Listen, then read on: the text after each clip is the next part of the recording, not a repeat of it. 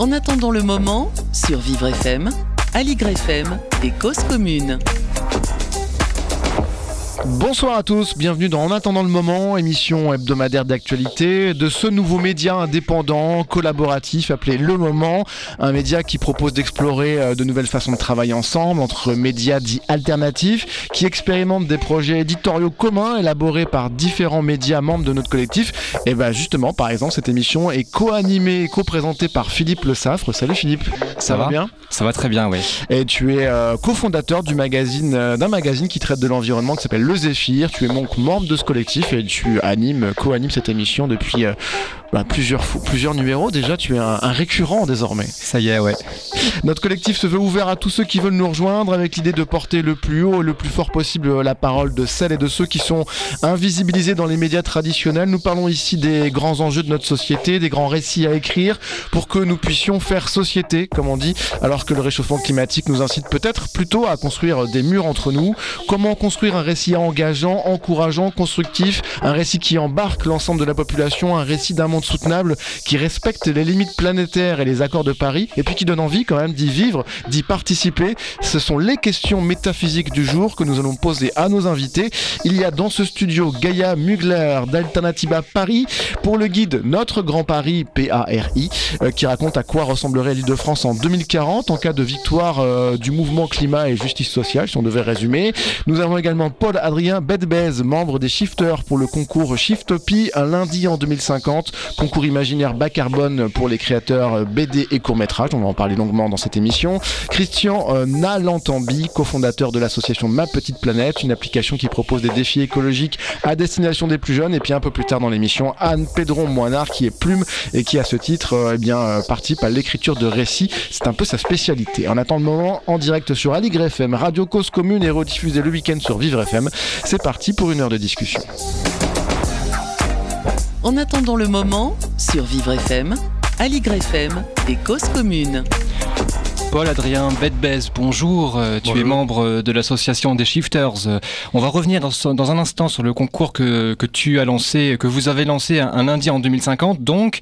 Mais juste avant, est-ce que tu peux nous préciser, nous, nous, dire quel est le lien entre les Shifters et le Shift Project, le laboratoire d'idées lancé par Jean-Marc Jancovici, le célèbre ingénieur. vous leur apportez une aide bénévole, c'est ça? C'est exactement ça. En fait, justement, c'est intéressant parce qu'il il faut euh, mettre un petit peu le cadre. Donc il y a le Shift Project, qui est sa propre association, euh, qui est une loi de 1901, qui est un think tank, dont euh, le but est effectivement de peser un petit peu sur, sur le débat. Il faut que tu parles bien dans le micro. Ah, pardon, je suis un peu loin du micro, je me rapproche. Paul Adrien. Et il y a effectivement les Shifters, qui est une autre association de bénévoles.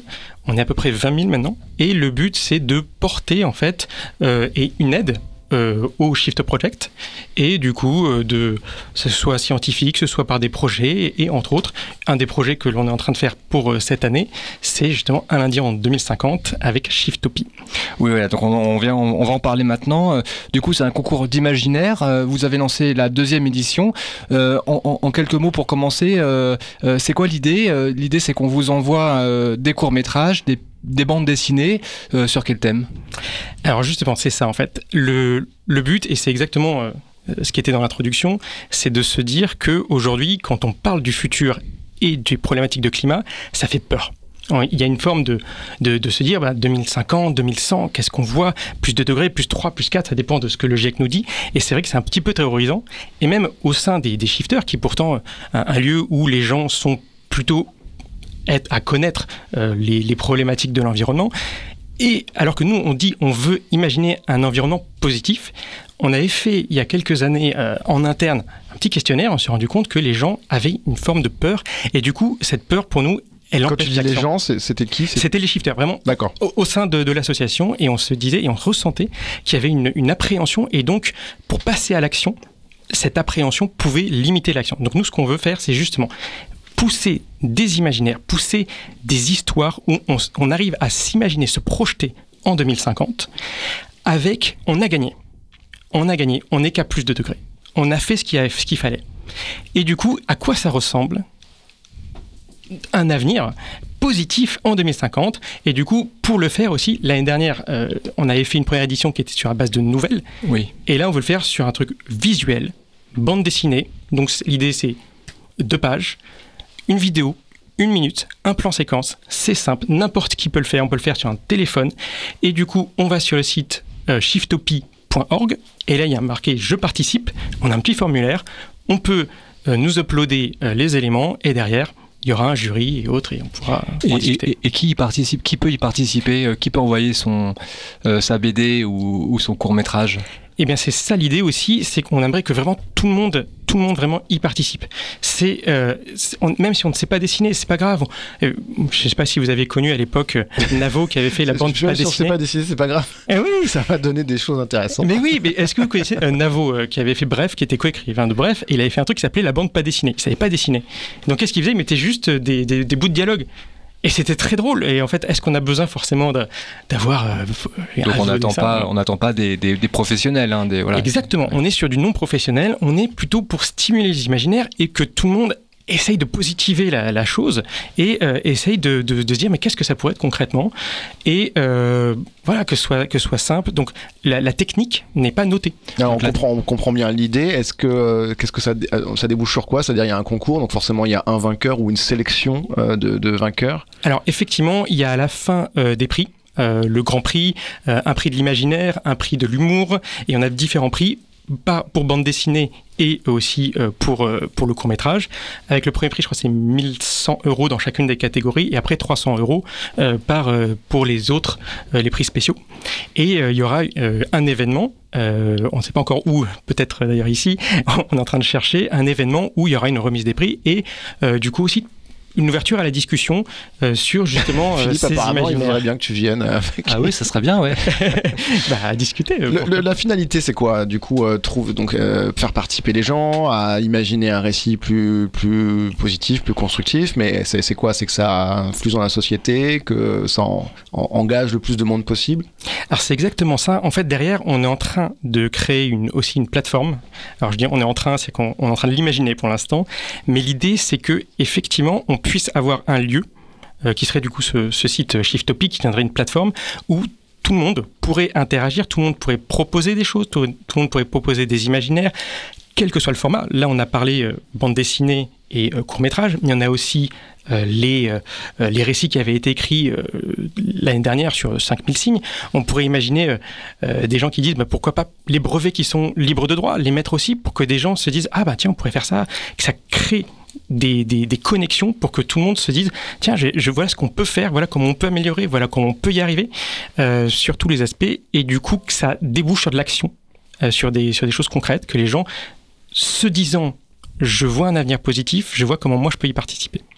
Lors de la première édition, euh, si, on, si, on y revient, euh, euh, qu'est-ce que que tu en as pensé? Quel, est le bilan que tu en fais un an après Voilà, les textes qui ont été qui ont été récompensés, il y en a 10, je crois. Tout à fait. Du coup, donc la, première édition était était orientée sur, on avait appelé ça le shift et les lettres. Oui. pas mal. On essaie de faire de l'humour toujours un petit peu. Hein. l'humour d'ingénieur. Euh, il faut qu'il shift de façon dans le mot à un moment donné, hein, ça c'est l'obligation. Et, euh, et, du coup, effectivement, c'était des, des, nouvelles. Et les nouvelles, euh, c'est peut-être plus dur à écrire au final. Que prendre un téléphone, que dessiner, même croquer quelque, quelque chose. On a quand même eu 220 nouvelles qui nous ont été, qui nous sont parvenues, donc on était plutôt content. Là, on espère en avoir euh, peut-être 500, c'est l'objectif qu'on s'est donné, euh, tout, élément confondu. Euh, le bilan qu'on en a eu, c'est que il y avait quand même, alors qu'on avait dit, hein, on veut quelque chose de positif, il y avait une forme de négativité, malheureusement, encore, qui ressortait. Une, peur de qu'est-ce que ce serait cet avenir. Et du coup, encore une fois, c'est pour ça qu'on remet l'accent dessus en disant imaginez qu'on a réussi, quoi. Imaginez qu'on, c'est bon. Enfin, qu'est-ce que ça veut dire? Et ça peut être positif. Être se dire que, euh, enfin, ça, donne des, choses concrètes qui seraient simples. C'est on est peut-être plus local. en fait, quand j'y repensais, moi, ce qu'on décrirait d'un avenir positif, c'est quelque chose au final que nos grands-parents peut-être avaient connu dans les années 50-60, quelque chose de plus local. On se connaît plus, on est plus dans une communauté et autres. Et est-ce que c'est plus négatif que ça? Pas forcément. Enfin, c'est, on fait peut-être moins d'avions euh, tout euh, autour du monde. Et est-ce qu'on en a forcément besoin pour être heureux? Non. Enfin, c'est aussi euh, revoir ses priorités. et est-ce que avoir le dernier iPhone, c'est être plus heureux? Pas forcément. Pas forcément. Donc imaginons quelque chose plus simple peut-être aussi. Alors quand on a construit cette émission, euh, on a construit cette émission d'abord avec ce, ce, ce, concours, on s'est naturellement tourné vers Alternative à Paris. Euh, Gaïa Mugler, bon rebonsoir. Euh, pour une raison toute simple, c'est que vous avez sorti un guide qui s'appelle Notre Grand Paris, qui justement, entre guillemets, imagine euh, la victoire, alors je sais pas comment l'expliquer. Euh... Des luttes écologiques populaires. ouais, voilà, on, on, va dire ça comme ça. Et euh, donc dans ce, dans ce livre, vous imaginez ce que serait l'île de France en 2040 dans ces conditions. Donc j'imagine que euh, Shiftopie, ça vous parle peut-être? Oui, ça nous parle. Alors, on a, on n'est pas forcément en raccord sur euh, tous les éléments. On a beaucoup de points communs avec euh, les, shifters et avec euh, les, valeurs qu'ils promeuvent. On n'est pas d'accord sur tout. et, mais effectivement, sur ce que tu disais, d'aller vers une société plus sobre, plus simple, avec plus de liens, c'est effectivement cette, idée-là. on est particulièrement d'accord avec cette idée-là. Et notre Grand Paris, en fait, ce, ce livre, c'est un livre qui est à mi-chemin entre l'essai et le récit d'imagination, entre la fiction et l'état des lieux documentaire. Donc on est vraiment entre les deux et on, a fait un pas aussi vers le graphisme, vers l'image, vers la BD, en travaillant avec une illustratrice de BD euh, qui s'appelle Jade Co, qui est euh, l'auteur de Zoc chez Dargo, euh, parce qu'on a estimé que l'image était très importante. Donc on a produit ce livre pour avoir un objet qui puisse parler à différents types de personnes, à différents types de lecteurs, pour effectivement, avec cette même idée qu'il fallait qu'on puisse avoir l'idée de gagner, que c'est possible cette victoire. Parce que si on part défait, c'est sûr qu'on sera défait. Alors que si on part en disant, mais en fait, on est, on est nombreux à vouloir que les choses changent, on peut y arriver, là, on a une petite chance. Nous, c'est le, c'est le pari qu'on fait à Alternative à Paris, c'est vraiment d'être le plus nombreux possible à agir à quelques degrés que ce soit, que ce soit avec nous au sein d'Alternative à Paris ou euh, d'autres manières d'être activiste, parce qu'il y en a plein. Euh, si on est vraiment nombreux à, à, changer les choses, on a une chance de s'en sortir. Et c'est, c'est vraiment ce qu'on a voulu montrer dans ce livre, euh, c'est quelle société on a quand on s'y est tous mis et qu'on a gagné. Donc on, on s'est euh, positionné dans un futur euh, désirable, durable, dans une utopie, mais qui soit réaliste. C'est-à-dire qui ne répond pas tout à fait au genre de l'utopie, parce qu'elle est à portée de main.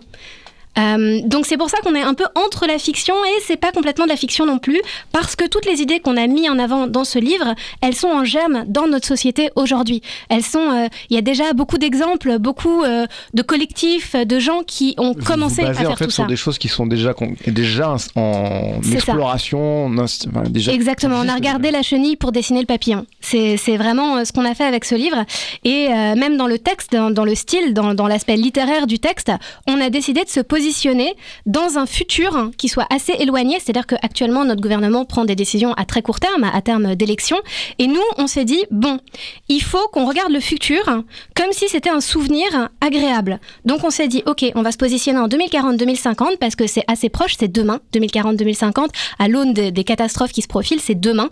Ce qu'on fait aujourd'hui a un impact immédiat sur 2040-2050. Il y a des choses aujourd'hui qui ont un impact sur lesquelles on ne peut plus revenir en 2040-2050. Donc 2040-2050, c'est demain, mais c'est lointain pour beaucoup de gens. Et en même temps, notre récit, il se positionne comme s'il était raconté du point de vue de quelqu'un pour qui 2040-2050, c'est déjà le passé.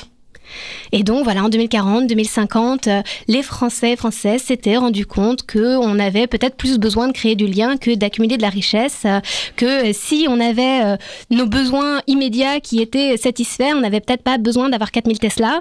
voilà, on s'est posé ce genre de questions et ce travail sur la temporalité dans le récit a été très important. Et on a vraiment décidé aussi de travailler sur cet objet à plusieurs. C'est aussi un peu dans la même réflexion de ce que tu disais, que tu voulais élargir à, énormément de gens, euh, on a eu un peu le même type de réflexion et on s'est dit, bon, on est là euh, entre activistes, on se connaît, on partage cette vision, mais finalement, on l'a jamais vraiment verbalisé et euh, le grand public ne sait pas forcément à quel point on a un projet, un rêve, un horizon qui est concret, qui est réaliste, qui est désirable. On est assez méconnu là-dessus. On, a une image d'Alternative à Paris comme des gens qui sont contre plein de choses, contre Amazon, contre les projets climaticides, contre Total, etc. Et en fait, ce qu'il faut savoir, c'est qu'on est pour on est pour une vie de demain où tout le monde se sent bien, où chacun, chacune a sa place, où euh, les limites planétaires sont respectées, où la biodiversité a toute sa place, où on, a changé de paradigme. On n'a pas simplement, simplement euh, remplacé des carottes pas bio par des carottes bio, une voiture euh, carbone par une voiture électrique. On a vraiment changé de système. Vous êtes pour un contre-modèle. Un contre-modèle, oui. Et quel est le public visé Ce guide, il est pour qui en fait? Il est pour tout le monde, évidemment, c'est la, réponse, euh, c'est la réponse bateau. À vrai dire, il est aussi pour euh, votre oncle qui vous dit à chaque Noël Oh, mais tu es un bisounours, c'est bien joli ce que tu dis, mais tu n'y connais rien, tu n'es pas économiste, tu n'es pas homme politique. Déjà, tu es une femme, hein, probablement. donc, en fait, c'est un c'est un livre pour se faire chaud au cœur à soi quand on, commence à être convaincu qu'il faut changer de modèle et qu'on a un peu peur que ce soit pas possible. C'est un livre qui montre que, en fait, si c'est à portée de main, c'est un livre aussi pour partager, c'est un livre pour échanger, c'est un livre outil qui vous permet de dialoguer avec vos proches, soit qui ont des idées complètement opposées aux vôtres, soit avec lesquels vous avez du mal à entrer en dialogue parce que leurs imaginaires sont bloqués. Mmh. C'est un livre qui va normalement permettre d'ouvrir des fenêtres dans vos propres manières de penser le monde, mmh. mais aussi dans les manières de penser le monde de vos proches. Parce que c'est souvent quelque chose d'assez douloureux qu'on a remarqué, euh, nous, entre activistes, le, dialogue qui n'arrive pas à se faire avec certaines personnes qui nous sont chères. Pourquoi? Parce que, parce que l'écologie, l'environnement, ce sont des, euh, thématiques... Euh, compliqué à aborder. Euh, c'est quoi le problème en fait? Parce que effectivement, les chercheurs sont alerte depuis longtemps, euh, euh, notamment voilà, on a besoin d'agir plus vite, notamment pour respecter les accords de Paris, limiter le réchauffement climatique à 2 degrés avant la fin du siècle, 1,5 si possible, c'était l'accord de Paris. Bon, ça paraît un peu compliqué, mais il faut se mobiliser. Qu'est-ce qui bloque? Pourquoi ça ne bouge pas plus vite? Alors, j'ai pas une réponse définitive et euh, assurée. Euh, je pense que ce qui bloque, c'est pas la complexité du sujet climat, encore que comme c'est un sujet où les effets, les conséquences qui nous atteignent ne sont pas immédiatement visibles, on a l'impression que ah bon bah c'est pas forcément une urgence, c'est compliqué, euh, on n'est pas un professionnel, etc. Je, je pense vraiment que le fond du problème, c'est que pour aborder ce sujet, il faut accepter de changer de récit. Actuellement, on est dans un récit capitaliste, néolibéral, technosolutionniste, et euh, c'est le récit qui fait fonctionner l'ensemble de la société. On en fait partie, on construit ce récit par notre simple existence. Et c'est très difficile d'en sortir. Ça suppose de déconstruire un certain nombre de choses sur lesquelles notre vie quotidienne est basée. Donc c'est extrêmement courageux en fait de sortir de ce récit et de, s'autoriser à imaginer un autre mode de vie qui sorte vraiment de ce récit. Et c'est pour ça qu'on a fait ce livre aussi. C'est parce qu'on avait besoin d'entrer dans la bataille des imaginaires, d'entrer dans la bataille des récits pour changer ce paradigme-là. Parce qu'a priori, je pense vraiment que c'est ça qui coince, c'est l'impossibilité à penser qu'on puisse sortir d'un système mortifère. Une question pour vous trois, on va peut-être commencer par Christian euh, Nalantambi, cofondateur de l'association Ma Petite Planète, on en parlera un petit peu plus tard, mais euh, je te fais rentrer dans la discussion avec cette question, mais qui s'adresse à, tout le monde. Comment dans que ces récits euh, eh bien, atteignent euh, des personnes qui sont très éloignées de la cause environnementale, des personnes qui ne sont pas des activistes, c'est-à-dire là le, guide de notre Grand Paris de de. Je ne sais pas si euh, des gilets jaunes ou euh, même des personnes qui votent euh, extrême droite s'en sont emparées, l'ont acheté dans une librairie ou on l'a offert pour Noël. en gros, des personnes qui sont assez éloignés peut-être de, de ce, de ce, de ce monde-là, de cet écosystème-là, mais qui pour autant sont euh, eux aussi, bah, voilà, doivent subissent les vagues de chaleur. Euh, bah, comment comment est-ce qu'on s'adresse à, eux? Peut-être que tu, tu as une réponse. Si tu as une réponse, je pense que tu peux être candidat à l'élection présidentielle. ouais, bonsoir. C'est euh, une, une, vraie question et complexe. bah, je suis assez, assez d'accord avec ce qui a été dit, c'est-à-dire que pour pour s'adresser à ces personnes-là, il faut certainement euh, euh, ne pas ne pas parler euh, de façon négative sur le sujet et montrer une voie possible, une voie qui est différente possible et désirable. Et donc là, je pense c'est exactement l'enjeu du du Grand Paris, enfin de notre Grand Paris d'Alternative à Paris et et de et de, du projet de, de Shiftopie. Donc c'est c'est pour moi ça va exactement dans ce sens-là, montrer euh, qu'il y a des choses actuelles qui existent et qui se développent, qui sont souhaitables avec des projets, euh, des projets qui, euh, qui, qui, tiennent la route. Et c'est des, ça va être un chemin certainement un peu un peu long, mais on a tous fait notre chemin sur, sur l'écologie et donc il faudra accompagner toutes ces personnes euh, sur, euh, sur cette voie-là. Toi, tu fais le pari de la pédagogie en allant ouais, exactement. Est-ce que tu peux, mm. du coup, peut-être raconter? Oui, ce qu'on fait, nous, sur, sur Ma Petite Planète, du coup, on est une, une association qui utilise le donc la mission de l'association, c'est de sensibiliser et de faire passer à l'action un maximum de personnes pour la préservation de la planète et du vivant. Donc on fait ça à travers un challenge, un jeu de défi écologique qui dure trois semaines. Et donc concrètement, les personnes qui jouent euh, c'est les personnes qui jouent, ça va être votre entourage, vos, amis, vos, euh, votre famille ou euh, vos collègues. C'est pas que pour les enfants. C'est pas que pour les enfants. On a les deux versions. On a une version adulte. Donc, qui d'ailleurs est en ce moment, il y a trois semaines en ce moment, et une version scolaire, donc là à destination des élèves, donc c'est les profs qui vont lancer le jeu dans leur classe avec avec leurs élèves. Et donc nous, dans, enfin, c'est assez marrant parce que tu, tout à l'heure tu disais comment on parle euh, à son entourage ou, euh, ou c'est dur de sensibiliser notre, notre, entourage. Nous, on est vraiment parti de ce constat-là. De, on avait du mal à sensibiliser notre entourage. On avait du mal à, se dire, euh, ok, comment comment on arrive à les convaincre. On voyait que les arguments ça marchait pas très bien, pas tout le temps, et du coup, on a choisi de le faire sous forme d'un jeu. et donc de proposer ça en, se disant on va se challenger en équipe pour réaliser un maximum de défis. Et donc les défis, ce sont des défis euh, du quotidien, mais euh, également euh, certains qui vont plus loin. Et donc, donc ces défis, c'est concrètement, il y a des défis sur l'alimentation, la mobilité, la biodiversité. Donc il y a tout un panel de, de thématiques. Un sur la montée en compétences et un des défis, ça va être d'écouter un podcast euh, écouter un podcast et après raconter ce qu'on a compris à euh, dans sa conversation de ligue, donc à son entourage. Et donc quand c'est quelqu'un qui est proche de soi, qui est euh, un peu du un peu du même milieu, souvent qui qui fait cette démarche là et qui nous raconte quelque chose, et eh ben on enfin il y a des voilà, il y a des études qui montrent que quand c'est quelqu'un de son milieu social qui vient raconter ou faire des gestes, on se on est tout de suite plus à même à changer soi-même. Parce qu'on regarde euh, plus euh, son voisin, son, euh, son, copain, sa copine, son père, sa sœur.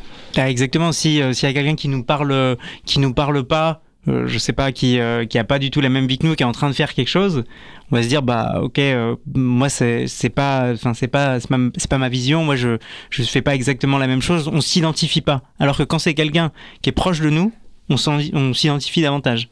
Donc euh, c'est tout le pari, c'est de rendre le notre pari, c'est de rendre le, le challenge le plus accessible euh, arrive à, euh, à, avancer à son niveau. Donc on a des défis de, de tout niveau pour que chacun puisse commencer et certains progresser assez loin.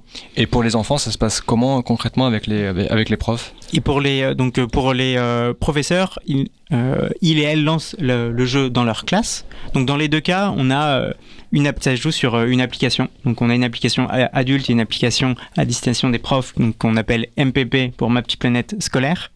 Et, euh, et, donc là, les professeurs, nous, on les accompagne pour euh, leur expliquer comment, comment ça fonctionne. Ils reçoivent une liste de défis à donner à leur classe. Donc ils impriment souvent la liste la donnent à tous leurs élèves et ils réalisent des défis ensemble à la, en classe ou à la maison avec, avec leurs parents. Et donc là, tout l'intérêt, c'est aussi de se dire, on a sensibilisé les élèves euh, à réaliser euh, ces défis euh, parfois très simples. Un des défis que je préfère pour les, pour les petits, c'est de faire un câlin à un arbre. On reçoit des, des photos, quand en tout cas en privé, de, de toute une classe qui peut faire un, énorme câlin à un arbre. Et on, on, promeut aussi cette reconnexion à la nature qui parle à énormément de personnes. donc là, c'est aussi un point, un point d'entrée qui peut être sur, ouais, qui va parler à tout un panel de personnes euh, cette, euh, cette reconnexion à la nature. Donc là, ça commence par, euh, ce, par exemple, ce petit câlin à un arbre qu'on aime beaucoup à Ma Petite Planète. Et donc là, les professeurs récupèrent donc, bah, les, les défis réalisés par les élèves, valident dans l'application et chacun va voir son équipe progresser au fur et à mesure de, du challenge. Bon, pour nos auditeurs, si vous avez un arbre à disposition ah. près de chez vous, là, maintenant, allez lui faire un, un câlin. Et euh, pour vous, euh, dans ce studio, euh, Gaïa Mugler, Paul Adrien Belbez et Christian Nalatambi, vous avez trois minutes pour trouver la solution. Comment on sauve le monde grâce à des récits positifs? Le temps d'écouter 400 avec le titre Pluie et on revient juste après.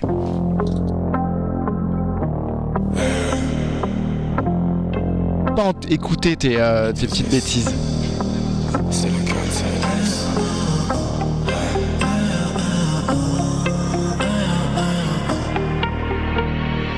Le temps s'écoule par la fenêtre, le vent souffle dans l'assiette. T'as raidé sous la pluie, t'as caillé dans la nuit sans jamais oublier ta quête. L'adrénaline dans ton sang, te fait avancer depuis longtemps. T'as vendu la verte sur le gris du béton, non, non, y a pas grand monde qui comprend. Yeah, t'as un peu de mal à aimer. La douleur ancrée comme aînée. Ils font souffrir mieux régner. Non, non, non, non. La pluie déteint. Je fuis le destin. Le soleil s'éteint. Un livre ouvert, une bouteille des capsules. Se reconstruire, en bien tout oublier. On a souffert, construit comme ouvrier. Le temps me fuit, mon cœur en est rouillé. Maman se sent seule, papa aussi je le sais. Colère et tristesse, du rouge, du bleu dans le ciel. Mes poteaux d'enfance, c'est pour eux que j'allume un cierge.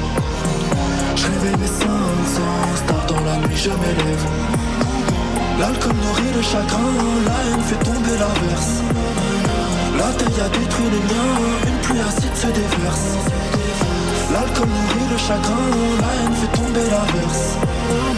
La taille a détruit les miens, une pluie acide se déverse. J'écris mes textes avec du verre. Et j'aurais vécu sur une terre pillée. Je prends des produits qui me fument, meurtriers. Fais pas gaffe à ce que je dis vu l'heure qu'il est.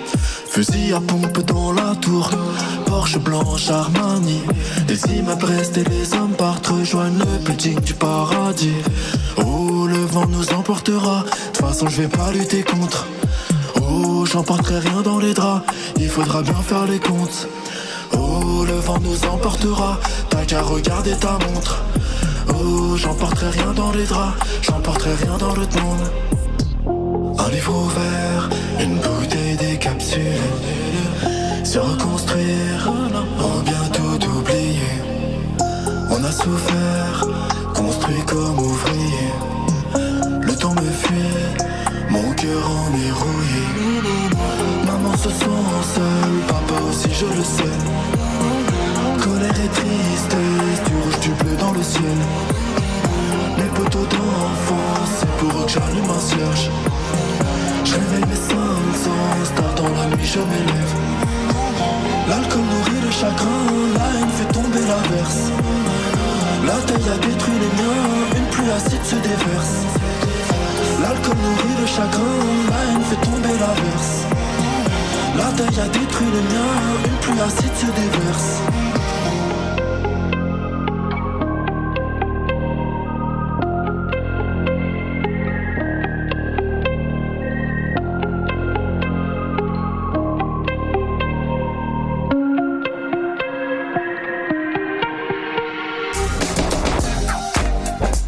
Attendant le moment, sur Vivre FM, Aligre FM et Cause Commune.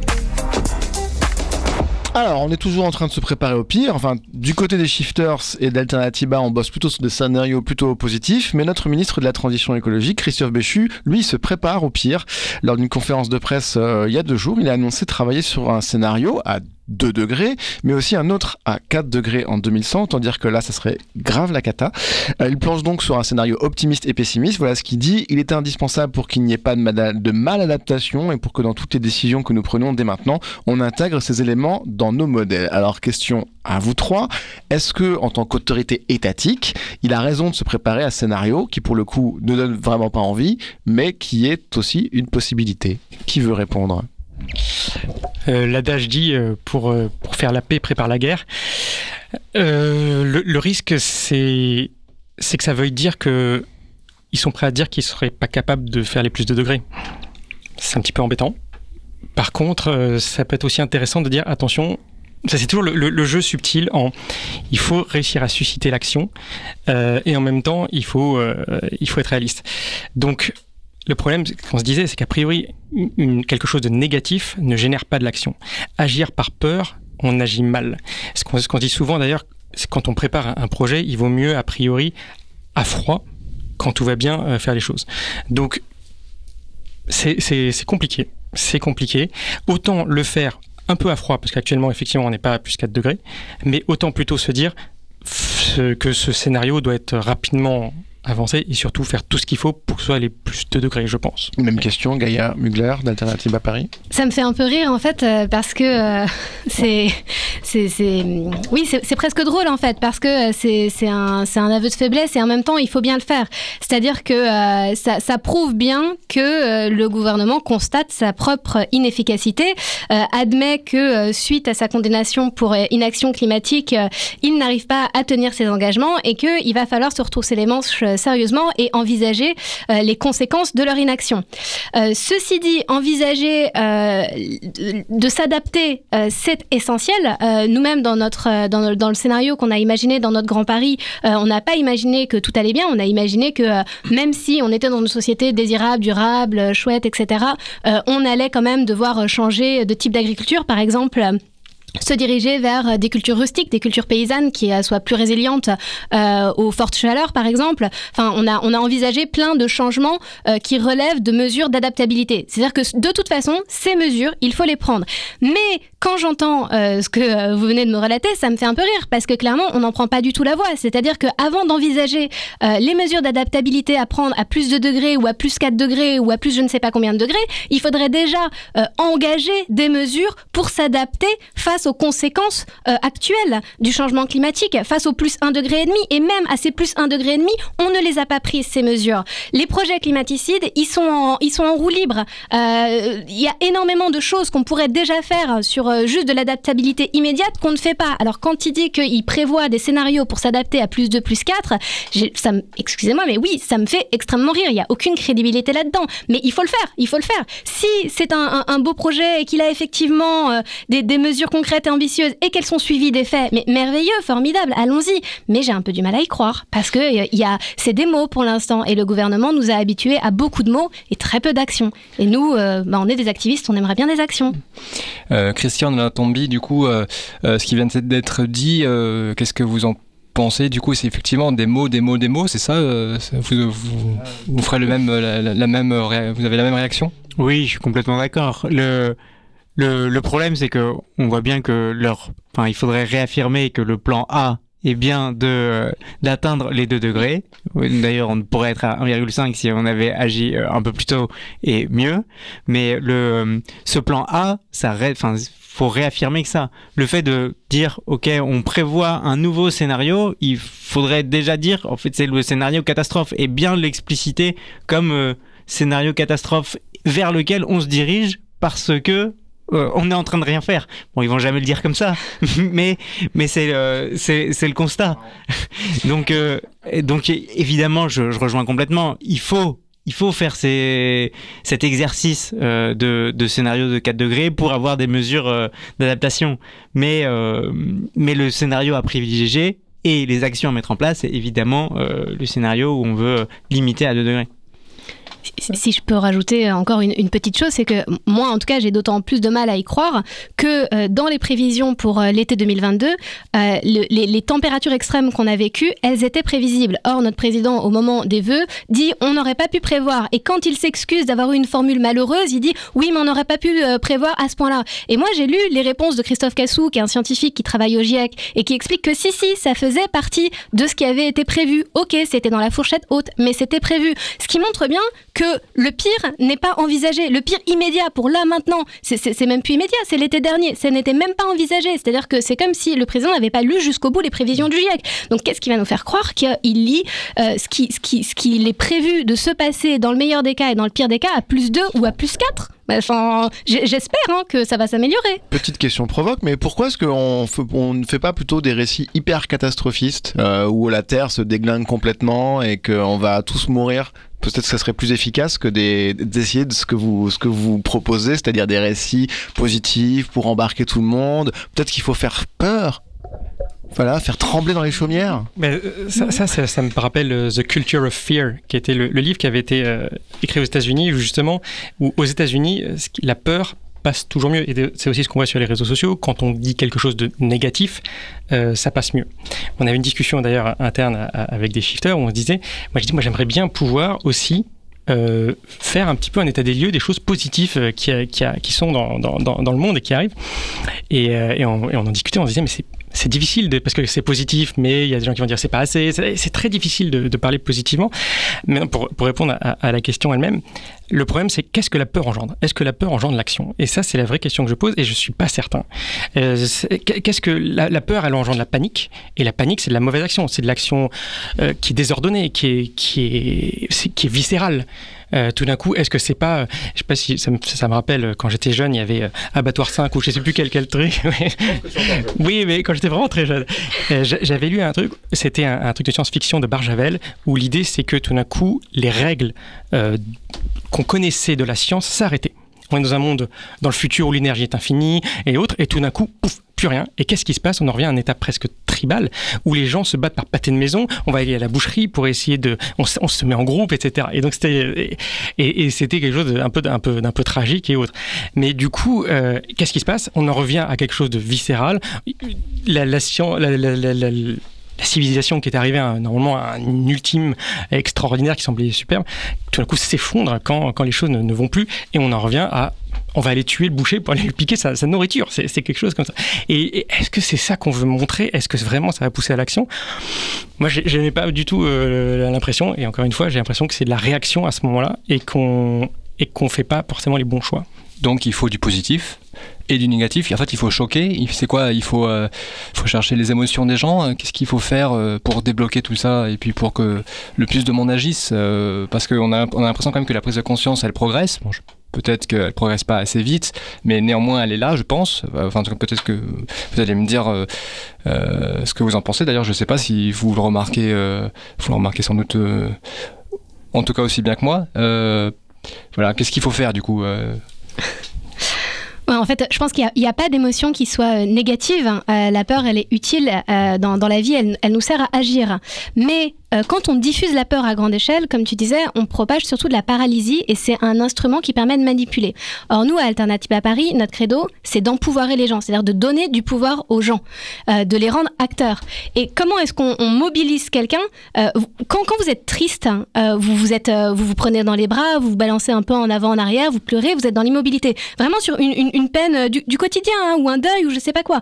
Alors que quand vous êtes dans la joie, vous trépignez, vous sautez, ça engage le corps. En fait, les émotions c'est pas juste des concepts, c'est des choses qui engagent nos corps, qui engagent nos vies. Donc si on veut bouger, il faut le faire dans la joie, il faut le faire dans l'espoir. Et c'est pas non plus une question d'être optimiste ou d'être pessimiste, c'est d'être dans l'idée de ça, ça n'est pas possible, on ne peut pas continuer, il y a un danger, donc il faut agir. C'est pas une question d'être optimiste ou pessimiste, c'est qu'il va falloir être fort. Et donc pour être fort, nous on estime qu'il faut être euh, ensemble, déjà, il faut être dans des mouvements collectifs, il faut prendre soin les uns des autres, les unes des autres, il faut être dans des émotions positives parce que c'est ce qui nous renforce, c'est ce qui nous rend solide. Quand on est malade, si on a des gens qui viennent prendre soin de nous, on se sent mieux, on guérit plus vite.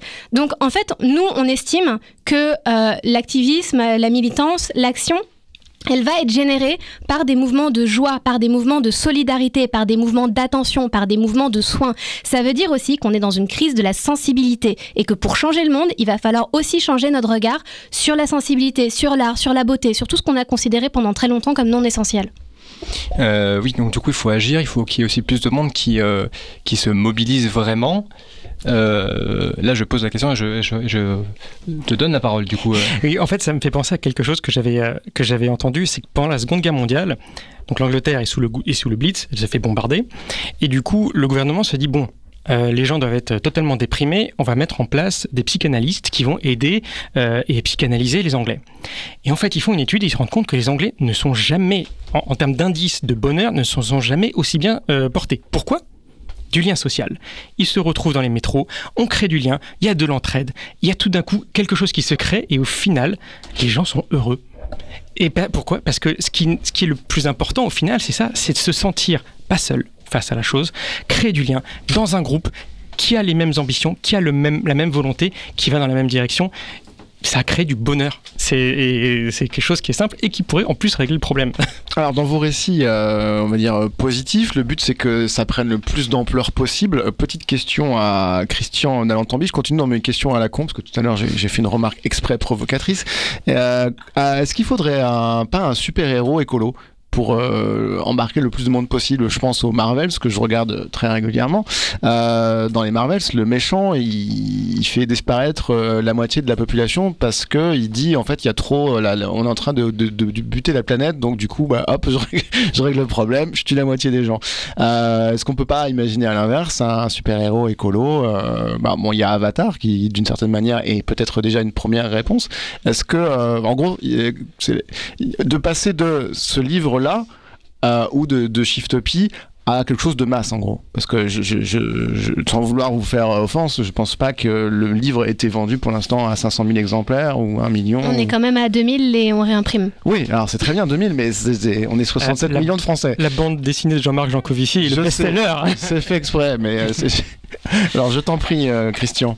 Ouais, est-ce qu'il faut un super héros écolo? Hmm, C'est une bonne question encore, hein.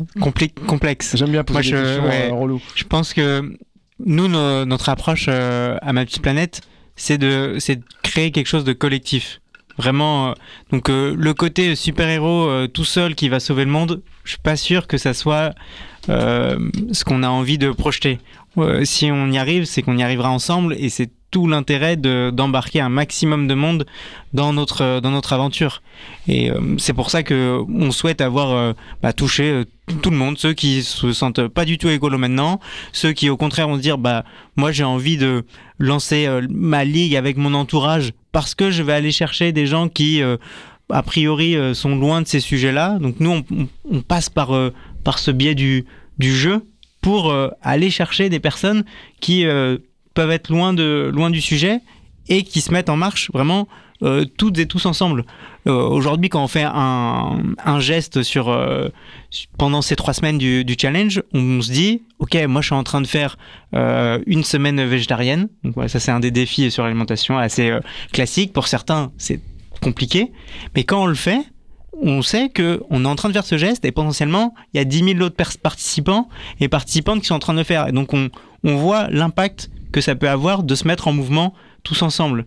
Et donc euh, sur le super-héros écolo, bah je veux bien si on si on commence à en trouver euh, des millions de super-héros écolos. Si on est tous si on devient tous des super-héros écolos, peut-être que c'est à ce moment-là que qu'on arrivera à ouais à, embarquer bah du coup euh, tout le monde et et limiter le réchauffement climatique. Anne Pédron Moinard, tu viens de nous rejoindre dans ce studio. Tu es plume, c'est un joli mot très poétique pour euh, raconter quoi d'ailleurs comme métier?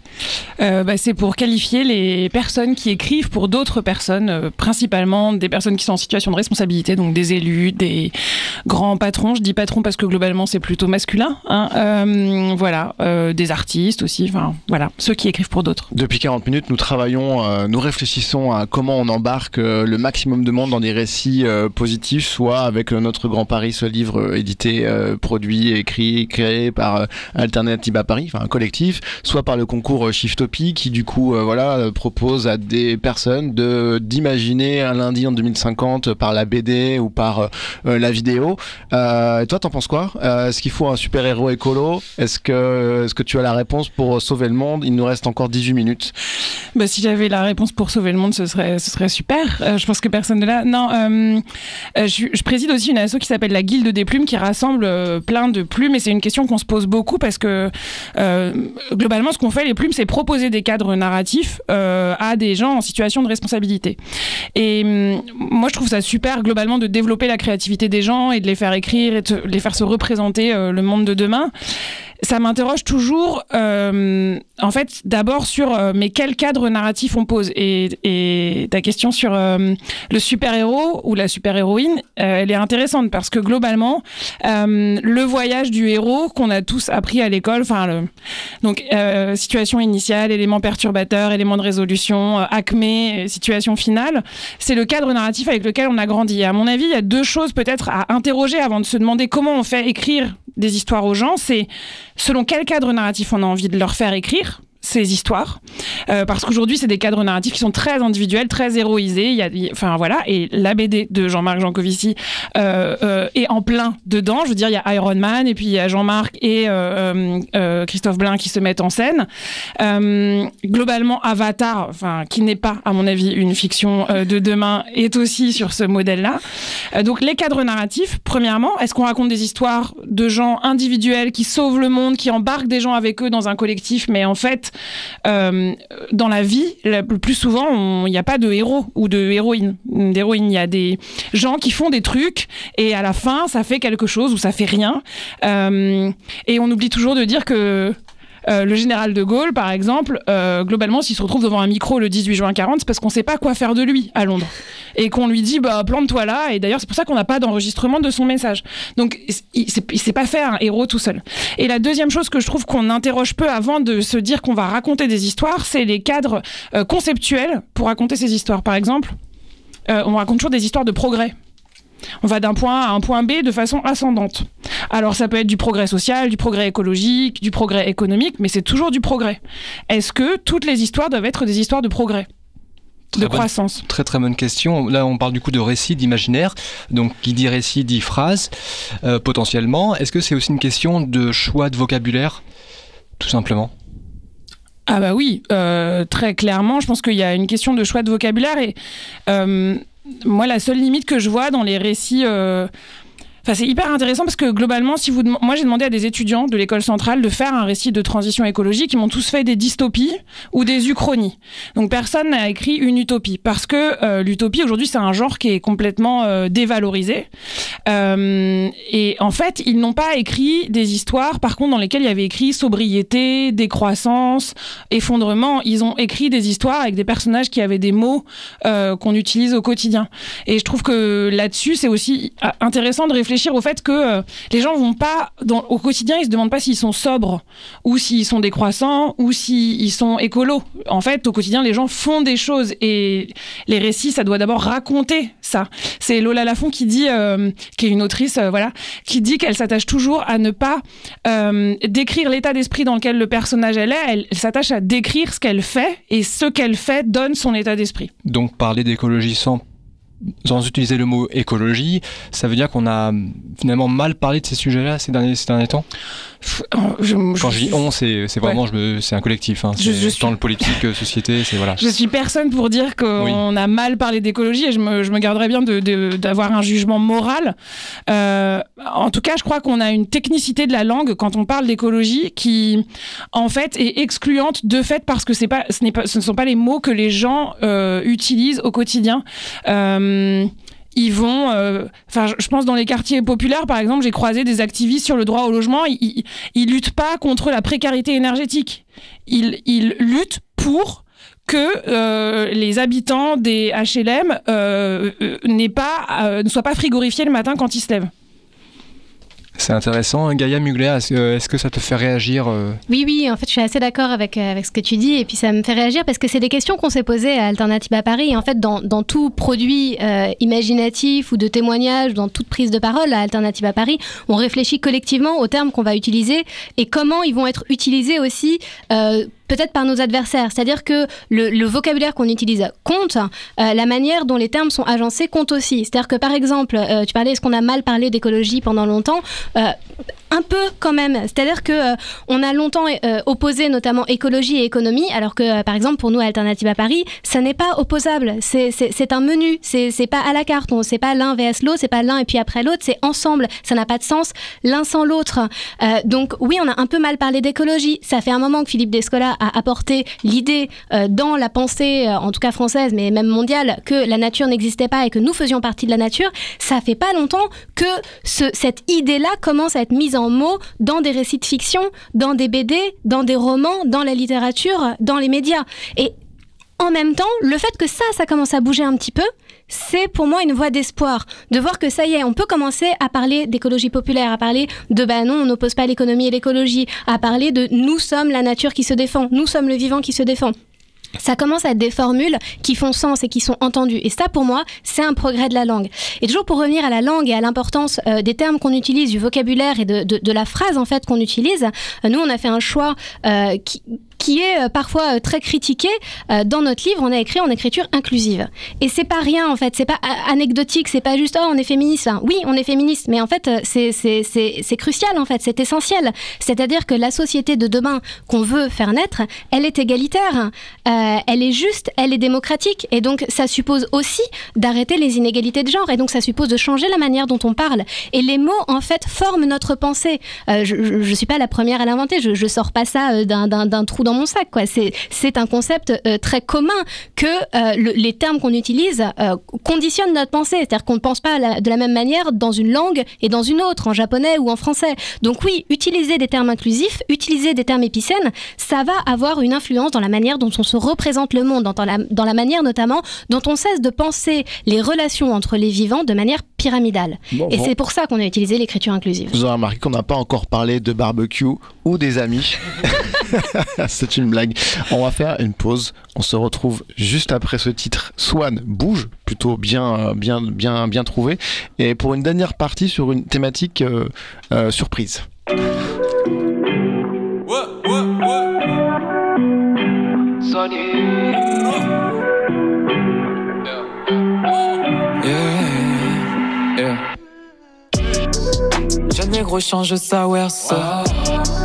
Pas besoin d'un père pour la verse. Autant de défauts que de qualité. J'écoute des sons, je suis addict. Je me relève pour joindre les deux bouts. Pour rafler le tout, je vais t'enlever le doute. Tu dans le moulin et le faux. Mettre au boulot, je te cale le fret. Madame 9 ou j'en connais. Tissu, je sais pas, je veux bien que tu m'aides. Mais j'ai bien peur qu'il n'y ait pas trop net.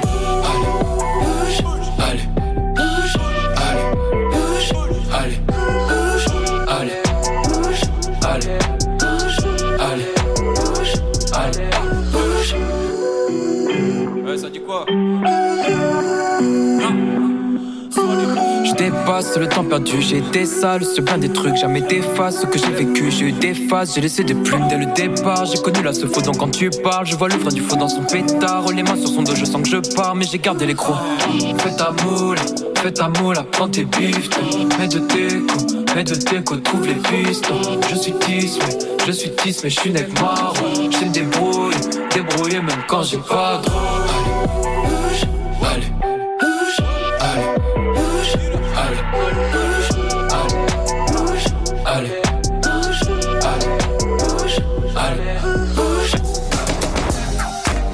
En attendant le moment, sur Vivre FM, Aligre FM et Cause Commune. Bon, ça m'aurait paru incongru de ne pas parler de la mobilisation des retraites dans cette émission. Vous allez me dire, quel est le rapport? Mais si, il y en a un. Alors déjà, ça faisait un petit moment qu'on n'avait pas vu autant de monde dans les euh, rues de France, puisqu'en gros, là, on parle désormais... Alors, les chiffres sont très compliqués. Hein. C'est qu'il y a trois chiffres différents, trois sources différentes. Ça passe de 55 000 à Paris à 750 000 selon la CGT. Donc, bon, bref, on va pas s'amuser avec les chiffres. Mais en tout cas, euh, on parle, en tout cas, et ça, c'est reconnu par tout le monde, d'une mobilisation qui est du même ordre que celle de 1995 contre la réforme des retraites déjà euh, d'Alain Juppé. Euh, ce que je trouve intéressant dans les défilés, c'est qu'on voit de plus en plus de manifestants qui lient la crise climatique et la réforme des retraites, des slogans euh, très simples, pas de planète, pas de retraite. du coup, question à vous tous, les quatre invités de cette émission, comment est-ce qu'on lit ces, imaginaires justement? Comment est-ce qu'on écrit ces récits sur une réforme, sur la réforme des retraites? Comment est-ce que vous, vous réussiriez à euh, lier les deux. Anne Pédron qui lève la main. Euh, oui, parce que je, euh, viens de finir un texte sur la question de la valeur travail. moi, je pense que le, le, lien, il est justement dans qu'est-ce que travailler veut dire? travailler dans une logique productiviste, dans la valeur travail telle qu'elle est portée aujourd'hui par la droite comme en grande partie par la gauche, c'est faire des efforts, mériter, enfin voilà, contribuer à la croissance économique et ça reste ça et c'est indexé sur une valeur monétaire. En fait, travailler, c'est d'abord effectuer des tâches. Ça peut être euh, rémunéré comme bénévole. Euh, enfin voilà. Et dans le travail, euh, il y a une dimension de soin qui est hyper forte. Quand on travaille, on prend soin euh, de ses collègues, euh, de ses outils de travail. Je veux dire, si vous cassez votre ordinateur, vous ne pouvez plus travailler. Donc, globalement, au quotidien, le travail, c'est d'abord du soin, du soin des usagers, des clients, des partenaires, des outils de travail, etc. Et je pense que hum, cette idée du soin, elle est essentielle dans le, lien avec la crise climatique. Si on, faisait du travail une activité de soin, quel que soit le travail, vous êtes éboueur, vous prenez soin, en fait, de la propreté de la rue. Euh, vous êtes ouvrier, vous prenez soin de la chaîne de production et, vous prenez soin de produire quelque chose qui normalement doit être utile. Euh, si on mettait au cœur de la valeur travail cette notion de soin, c'est-à-dire de maintenance en fait d'un équilibre qui permette la perpétuation du travail, alors euh, finalement on serait dans une dimension écologique et donc plus climaticide, ou en tout cas j'espère moins climaticide. Ce serait euh, une bonne idée. Christian Nathan Lambi, ça fait un moment qu'on t'a pas entendu. Alors je te re- redonne la parole sur cette euh, Sur question cette des question, récits ouais. autour de la réforme des retraites. Ouais, nous c'est la retraite, ça on l'entend très régulièrement euh, bah, autour de, de nos joueurs, de nos, Ça nos joueuses. ça, c'est pas positif. non, ça n'est pas positif. Non, juste pour euh, remettre un peu de, un peu de, de contexte sur les. Bon, on, s'adresse aussi aux, élèves, donc euh, les tout petits qui euh, se posent pas encore cette question, mais euh, mais on voit bien que bah, c'est totalement. Enfin, là où il y a un lien euh, euh, important, c'est bah, Qu'est-ce qu'on qu'est-ce qu'on souhaite faire euh, tout simplement de notre vie en tout Euh, Donc il faut se poser cette, euh, cette question-là. Est-ce que euh, est-ce que sur euh, la partie où on travaille effectivement on retrouve euh, du sens et euh, en se posant euh, la question du, du soin sur la partie euh, souhaitable de, de la retraite où il y a énormément de personnes qui euh, bah, qui euh, aident la, la société. Nous, on a euh, beaucoup de bénévoles dans, euh, dans l'association euh, Matiplanète. Il y, a, il y a énormément de retraités qui font du travail bénévole, on peut appeler ça euh, comme ça en tout cas. C'est-à-dire que c'est euh, quelque chose qui est utile euh, à la société et donc euh, le, le lien il peut se faire, euh, il peut se faire là-dessus. Paul Adrien, du coup, pas de planète, pas de retraite? Moi, je, je mettrais légèrement différemment. En fait, j'ai été allé regarder euh, quand est-ce que je pourrais aller à la retraite. Du coup, vous savez, il y a un site où on peut regarder. Et ils Ah me disent oui. que ça serait en 2047. Et 2047, en fait, à date, hein, donc avec les réformes, ce sera peut-être plus. Je me dis qu'on sera en 2050. Et du coup, si en 2050, notre planète est bousillée, au final, euh, bah, en fait, la question se pose, c'est pour nous, en fait, c'est est-ce que qu'est-ce qu'on veut mettre en place pour que le jour où on aura peut-être euh, nos retraites, hein, euh, ben ça, se passe bien, etc. Donc en fait, euh, pour moi, c'est concret en fait pour moi, et c'est effectivement, c'est tout à fait en, liaison avec ce qu'on est en train de se dire tous ici, à savoir euh, se créer un avenir dans lequel on s'imagine une bonne retraite aussi. Oui, parce que 2050, euh, les étés à 50 degrés, c'est peut-être euh, quelque chose de, de classique. Si on, va vers des plus 4 degrés, plus 2 degrés, je sais pas. euh, donc potentiellement des gens qui travaillent en extérieur qui vont connaître des difficultés. Oui, Euh, oui. Exactement, en fait, tu, tu m'as tu m'as pris les mots de la bouche. Euh, C'est-à-dire que les, travailler dans ces conditions à un âge avancé, alors que clairement on aura déjà subi de plus en plus de catastrophes, là on s'est tapé le Covid, on se tape des canicules, on se tape des hivers pourris, ça va continuer. Euh, on risque aussi d'avoir des tensions sur l'eau, des tensions sur la nourriture, des tensions géopolitiques. C'est-à-dire que nos corps vont être affectés. C'est-à-dire qu'on ne sera pas forcément dans le même état à 60 ans. Là, moi j'ai- j'ai j'ai 31 ans, je ne serai pas forcément dans le même état à 60 ans que mes parents à 60 ans. Et donc je ne serai pas forcément en capacité de faire le même travail euh, quand j'aurai 60 ans demain que ce que mes parents sont capables de faire aujourd'hui. Donc c'est intimement lié, mais c'est lié de plein de manières. C'est lié aussi parce que on a besoin de travailler moins pour construire une société durable.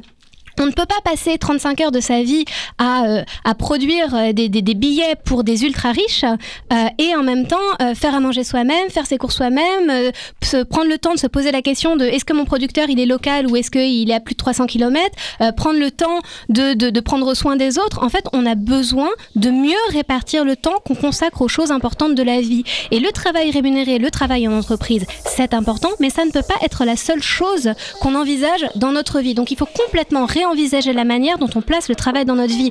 Nous, dans, le, dans notre récit, euh, on a reposé les bases d'une autre manière de, de- de voir le travail. On a euh, imaginé un revenu universel, on a imaginé de valoriser le travail bénévole, de, de valoriser aussi euh, le travail des communautés, le travail de soins. Donc on a vraiment eu une réflexion là-dessus.